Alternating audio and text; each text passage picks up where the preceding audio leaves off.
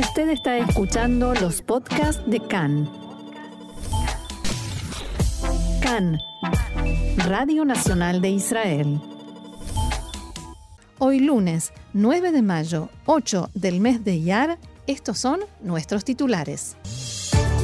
Se registraron dos nuevos atentados terroristas contra ciudadanos israelíes. Continúa la tensión y alertas por posibles ataques. Una mujer fue arrestada bajo sospecha de haber enviado las cartas con amenazas a la familia del primer ministro Bennett. Vladimir Putin asegura que la invasión a Ucrania fue una medida preventiva y necesaria ante una amenaza obvia.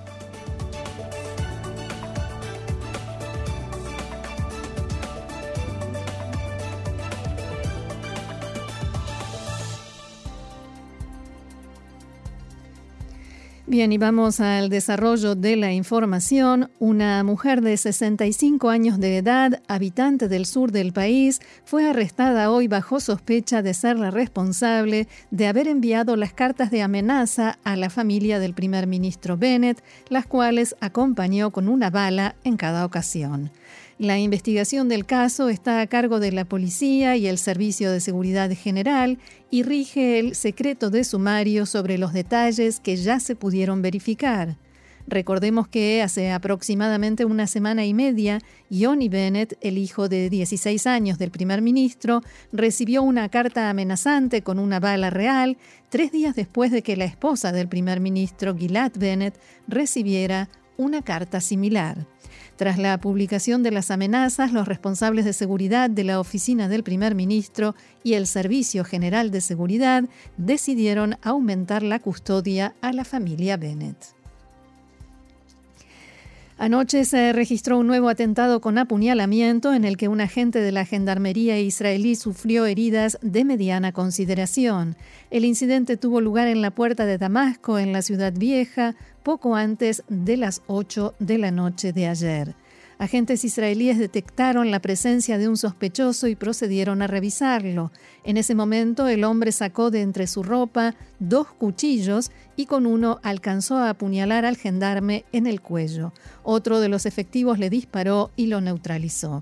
El atacante era un palestino de 19 años, oriundo de la aldea Ibuin, cerca de Ramallah. El terrorista había ingresado y permanecía en Israel en forma ilegal.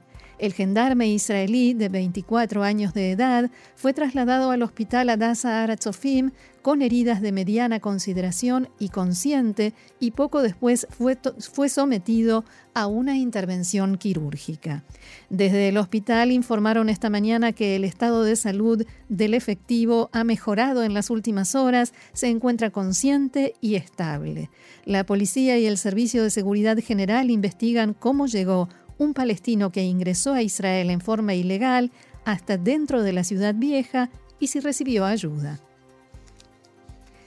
Y poco después, también anoche, fue frustrado un nuevo atentado terrorista, esta vez en Tkoa, en Gush Etzion, en la margen occidental. Un terrorista que portaba un cuchillo se infiltró en el lugar. Un integrante de la Guardia de Seguridad de la localidad, Yair Maimón, detectó la presencia del terrorista y le disparó en la entrada de su vivienda, ubicada junto a la valla protectora del poblado. El hombre disparó contra el terrorista que llevaba un cuchillo y resultó muerto en el acto. Maimón relató en diálogo con Khan que el atacante lo sorprendió por la espalda con el cuchillo en la mano. También dijo que se dio cuenta de que se trataba de un terrorista cuando estaba sentado en el balcón junto a su esposa y vio a alguien trepando la valla. Le gritó para que frenara, pero el hombre no se detuvo. Jamás anunció que el terrorista era miembro de la organización, que tenía 17 años y vivía en la aldea Yarmala. Hablamos ahora de la investigación del atentado del pasado jueves en Elad, que indica que antes de escapar hacia el bosque ubicado junto a la ciudad, los dos terroristas intentaron robar un automóvil que vieron pasar. Hicieron estallar algunos de los cristales del auto, pero la conductora logró escapar del lugar a gran velocidad. Recordemos que ayer fueron atrapados los dos terroristas, Asad Youssef al-Rifai y Subhi Emad Sveihat, que el fin de semana pasado asesinaron a Oren Beniftach, Jonathan Habakuk y Boaz Gul en la localidad de Elad al término del Día de la Independencia de Israel. También se pudo saber que un día antes del atentado, uno de los dos terroristas escribió un testamento en su teléfono celular. El teléfono fue recuperado por las fuerzas de seguridad israelíes.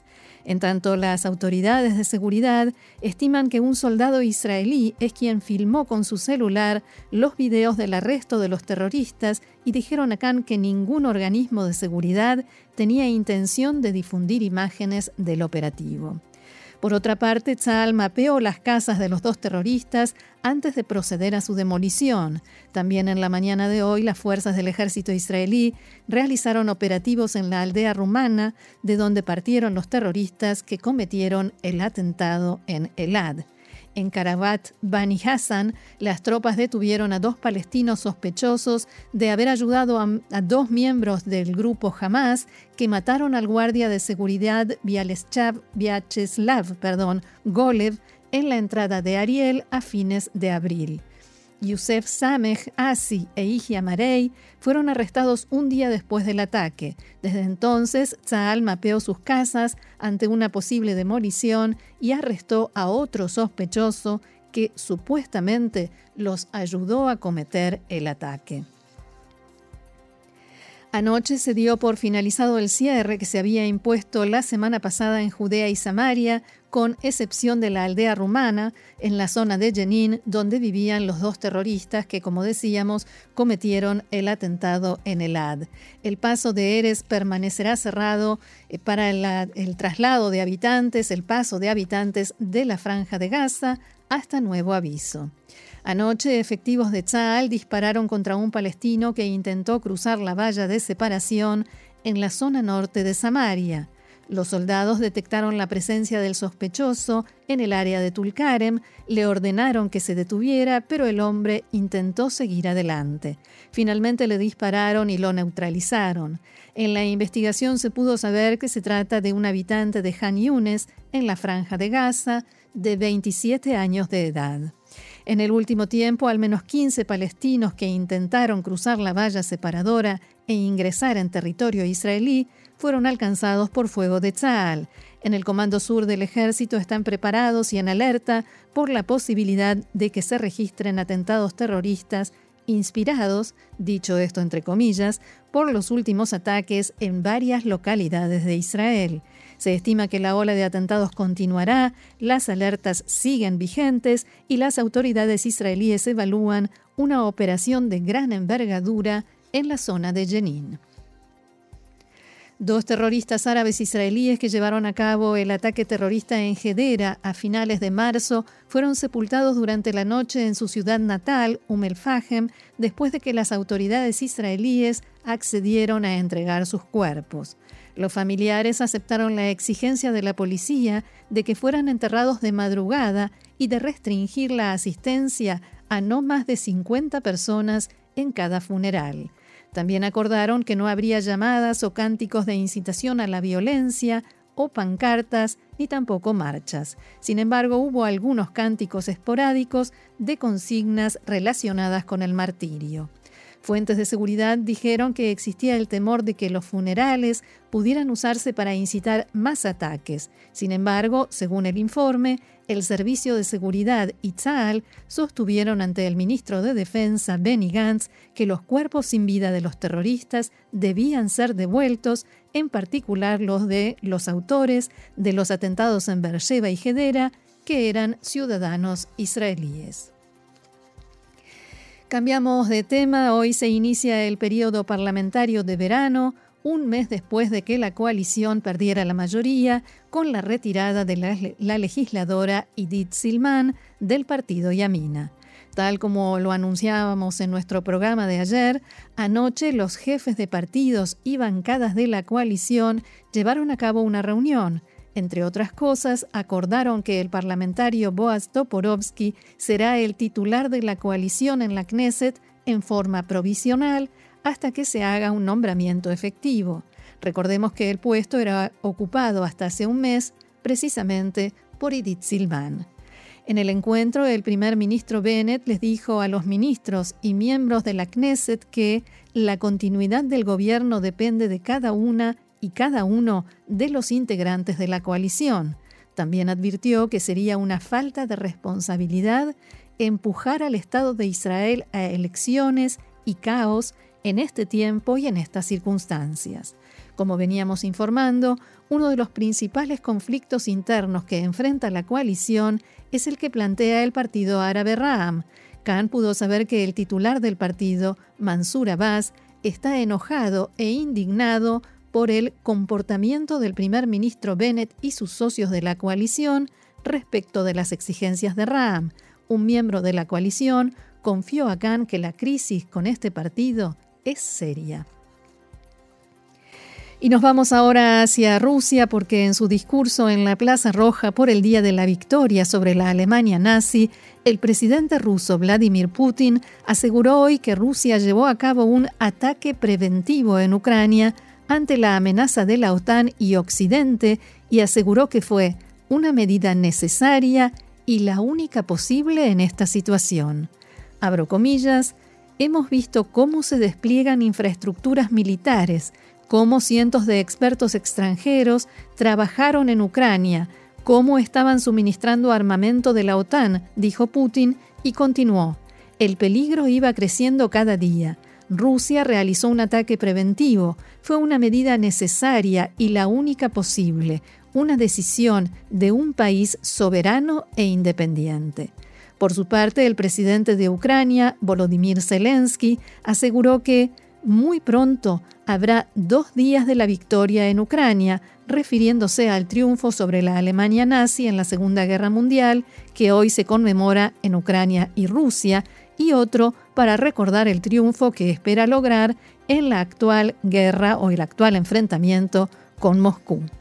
En su discurso publicado en su página, en un discurso publicado en su página web, Zelensky aseguró que solo un loco puede querer repetir lo que ocurrió en la Segunda Guerra Mundial y cualquiera que repita crímenes como los ocurridos entonces está imitando la filosofía nazi. Coincidiendo con este aniversario, en Ucrania luchamos por una nueva victoria, continuó Zelensky, para frenar la invasión rusa, aunque también reconoció que el camino hacia ese triunfo está siendo difícil. Volvemos a hablar de política sobre un nuevo incidente. En realidad no es nuevo, pero se dio a conocer hoy en uno de los tantos eventos realizados por el Día de la Independencia de Israel. El legislador Itzhak Pindrus dijo que su sueño es volar, hacer estallar la Corte Suprema de Justicia de Israel. Pindrus, miembro del partido ultraortodoxo Yaduta Torah, hizo esta declaración en el marco de su participación en un panel organizado por la Yeshiva, la escuela rabínica del colegio secundario Nehorá, en el asentamiento Meboh Jorón, en la margen occidental. El parlamentario estaba discutiendo el tema de la integración de la comunidad ultraortodoxa en la sociedad más amplia con el legislador Simcha Rotman del sionismo religioso. En un video que circuló en las últimas horas, se puede escuchar que Pindrus dice que su objetivo no es ocupar con ultraortodoxos puestos en organismos gubernamentales clave, como la Corte Suprema, sino aumentar el estudio de la Torá por parte de judíos ortodoxos, porque eso, en sus palabras, es más influyente. ¿Sabes cuál es mi sueño? dijo Pindrus dirigiéndose a Rothman directamente. Traer una excavadora de nueve y hacer estallar el edificio de la Corte Suprema, no ubicar a mis jueces allí. Hacerla estallar, ese es mi sueño. De 9 en este contexto es una excavadora blindada empleada por el ejército israelí cuando opera en entornos enemigos. Y no es esta la primera vez que se utiliza esta imagen respecto de la Corte Suprema. Con respecto a la posibilidad de que los jóvenes ortodoxos combinen los estudios de Torá con una carrera como medicina, eh, abogacía o ser ministros en el gobierno, el legislador ortodoxo sugirió que no vale la pena y dijo que ser miembro de la Knesset es peor que ser plomero. Se enorgulleció también del hecho de que sus colaboradores más cercanos se dedican al estudio de la Torá. En respuesta a Pindrus, después de su panel conjunto, Rothman tuiteó, Mi sueño es convertir la Corte Suprema en una Corte que nadie busque hacer estallar porque no se ocupe de la política y no trate de imponer los valores de los jueces a toda la gente. Los duros comentarios de, Pindrus generaron críticas, por supuesto, de varios legisladores, pero no solo de la coalición, también de la oposición. Por ejemplo, desde la coalición, el ministro de Justicia, Guidon Saar, calificó sus comentarios de delirantes y prometió evitar que el legislador y sus aliados, sus socios, realicen y cumplan sus peligrosas aspiraciones. Una noticia más positiva debido al descenso en la cantidad de nuevos casos de la variante Omicron de coronavirus, el coordinador nacional de la lucha contra el COVID, Salman Zarka, volverá a ocupar su cargo de director del Hospital Ziv la semana próxima. En el Centro de Lucha contra el Coronavirus del Ministerio de Salud dijeron a Khan que esto es posible debido al descenso en las cifras tanto respecto de la cantidad de nuevos casos como de pacientes hospitalizados y en estado grave. Cabe recordar que Sarca comenzó a ejercer el cargo de coordinador nacional contra el coronavirus en julio del año pasado. En la tarde de ayer, el ministro de Salud, Nitzan Orovitz, anunció la decisión tomada en coordinación con el primer ministro Naftali Bennett, por la cual a partir del 20 de mayo los pasajeros que lleguen al aeropuerto Ben Gurión no serán obligados a realizarse una prueba PCR para detectar coronavirus. Se afirmó además que se acordó que los profesionales formularán un mecanismo para mantener el sistema de pruebas en el aeropuerto Ben Gurión a fin de permitir que se reactive rápidamente en su totalidad o en parte cuando sea necesario.